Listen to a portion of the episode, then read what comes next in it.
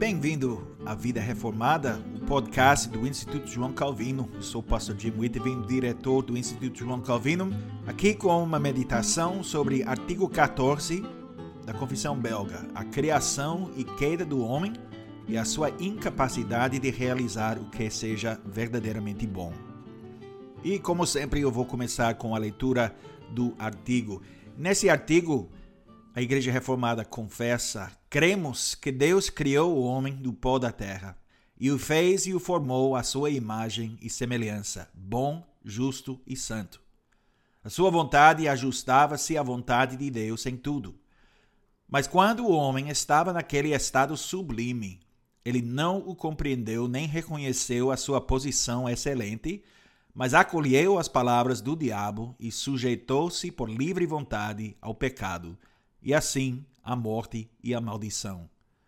Transgrediu o mandamento de vida que recebera e por seu pecado apartou-se de Deus, que era a sua vida verdadeira, corrompendo toda a sua natureza e tornando-se, pois, merecedor da morte física e espiritual.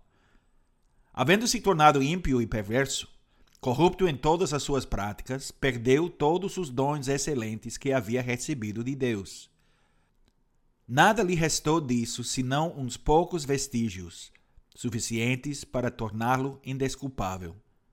Logo, qualquer luz que há em nós transformou-se em trevas, como nos ensina a Escritura, a luz resplandece nas trevas, e as trevas não prevaleceram contra ela. Aqui o apóstolo João chama a natureza humana de trevas. Rejeitamos, portanto, todo o ensinamento sobre o livre-arbítrio que seja contrário a isso porque o homem não passa de escravo do pecado, e ninguém pode receber coisa alguma se do céu não lhe for dada. Pois quem é que ousa vangloriar-se de poder por si mesmo fazer algum bem, quando Cristo afirma que ninguém pode vir a mim se o Pai que me enviou não o trouxer?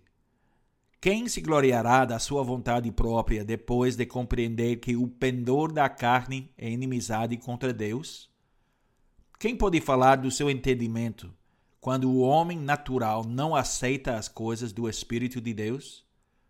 Em resumo, quem é que ousa reivindicar, seja o que for, quando entende que não somos capazes de pensar alguma coisa como se partisse de nós mesmos, mas que a nossa capacidade vem de Deus?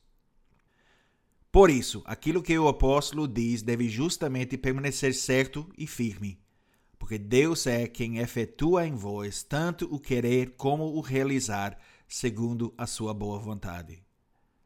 Porque não há entendimento, nem vontade ajustada ao entendimento e à vontade de Deus, se Cristo não o efetuar em nós, segundo ele nos ensina: sem mim nada podeis fazer. Se você acredita na psicologia do século XXI, um dos piores problemas que um ser humano pode ter é sofrer de baixa autoestima. A baixa autoestima, ao que parece, é a raiz de todos os tipos de males. Leva a atitudes negativas, leva ao crime, ao bullying, problemas psicológicos, ansiedade, qualquer coisa, qualquer problema, qualquer fracasso na vida humana, alguém dirá que é causado por baixa autoestima. A cura, dizem os especialistas, inclui as seguintes atitudes-chave. Antes de tudo, você deve amar a si mesmo. Sinta-se bem consigo mesmo. Fale positivamente para si mesmo. E para os pais, uma de suas responsabilidades mais importantes é ajudar seus filhos a desenvolver sua própria autoestima. Somente com um alto nível de autoestima seu filho vai alcançar seu potencial. Portanto, não diga coisas negativas ao seu filho, não o critique. Elogie-o pelas coisas boas que faz, mas não o castigue pelas coisas ruins porque fazer isso só levará a problemas com essa autoimagem tão importante. Pode de fato destruir a vida do seu filho. Assim é a suposta sabedoria do homem moderno. baseada nas ciências sociais, que se tornaram a fonte de toda a sabedoria e a base das políticas governamentais e do ensino universitário em todo o mundo. Mas a Bíblia nos conta uma história diferente. Certamente no começo os seres humanos eram bons, muito bons, como tudo na criação. E sim, a humanidade teve um começo humilde, criado a partir do pó da terra. Mas, a partir desse pó, Deus criou uma criatura magnífica, o homem, criado à imagem de Deus, bom, justo e santo. A vontade de Adão estava perfeitamente sintonizado com a vontade de Deus em tudo. Ele vivia num estado sublime, numa posição excelente criado para governar a terra. Como representante de Deus, o homem tinha tudo o que esperar. Mas tudo isso mudou. Nossos primeiros pais ouviram as palavras do diabo e se submeteram por vontade própria ao pecado e assim à morte e à maldição. Tudo de bom estava completamente perdido. Artigo 14 da nossa confissão descreve a queda e os seus resultados nos termos mais severos. Quando o homem se rebelou contra Deus, ele corrompeu toda a sua natureza. Nada no homem foi deixado intocado. O homem tornou-se ímpio e perverso, completamente corrompido em todas as suas práticas. Ele perdeu todos os seus excelentes dons dons que lhe foram dados por Deus. Não havia mais nada, apenas o suficiente para deixar o homem sem desculpa. Então, o que é a natureza humana agora? Trevas. Quem poderia negar isso? Quando vemos o que está acontecendo no mundo, como podemos negar a natureza depravada do ser humano? vemos violência e ódio. Não apenas entre outras pessoas, não apenas nas ruas, mas mesmo nos lugares supostamente mais seguros, nos ventres das mães e nos lares das famílias. A luxúria domina a mente dos homens, tanto que a pornografia se tornou uma indústria multibilionária. A ganância guia as pessoas. O desejo de poder motiva mais do que qualquer outra coisa.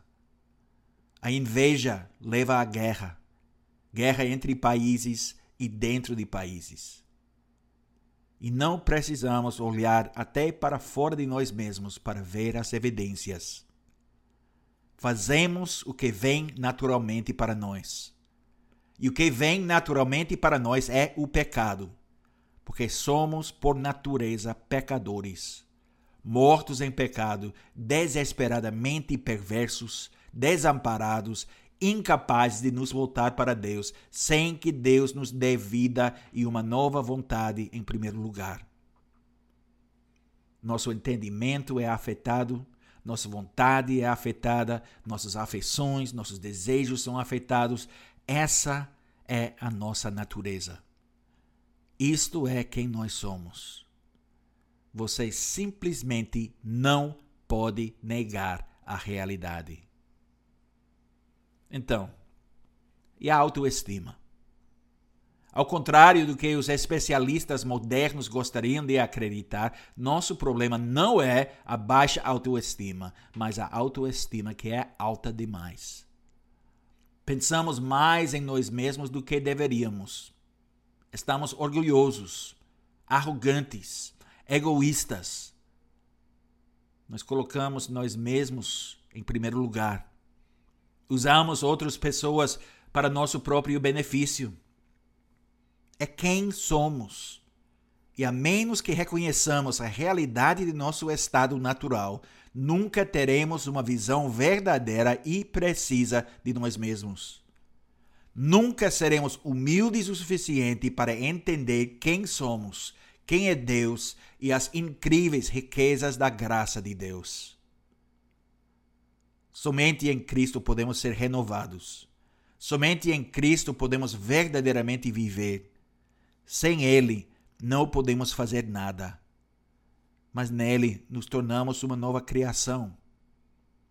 E isso precisa ser a base do nosso entendimento de nós mesmos. Nada que esteja dentro de nós não é nada que tenhamos a oferecer, nenhuma qualidade ou bondade natural, somente Cristo. O que nós precisamos? Precisamos de humildade Humildade que nos leva a chorar por causa dos nossos pecados e fraquezas, nossos fracassos, nossa incapacidade.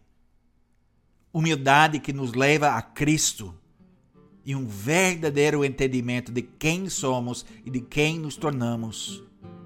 A possessão preciosa de Cristo, escolhida por causa da sua graça, salva por causa da sua dignidade e não a nossa. No final, o que precisamos não é de mais autoestima, mas mais estima de Cristo.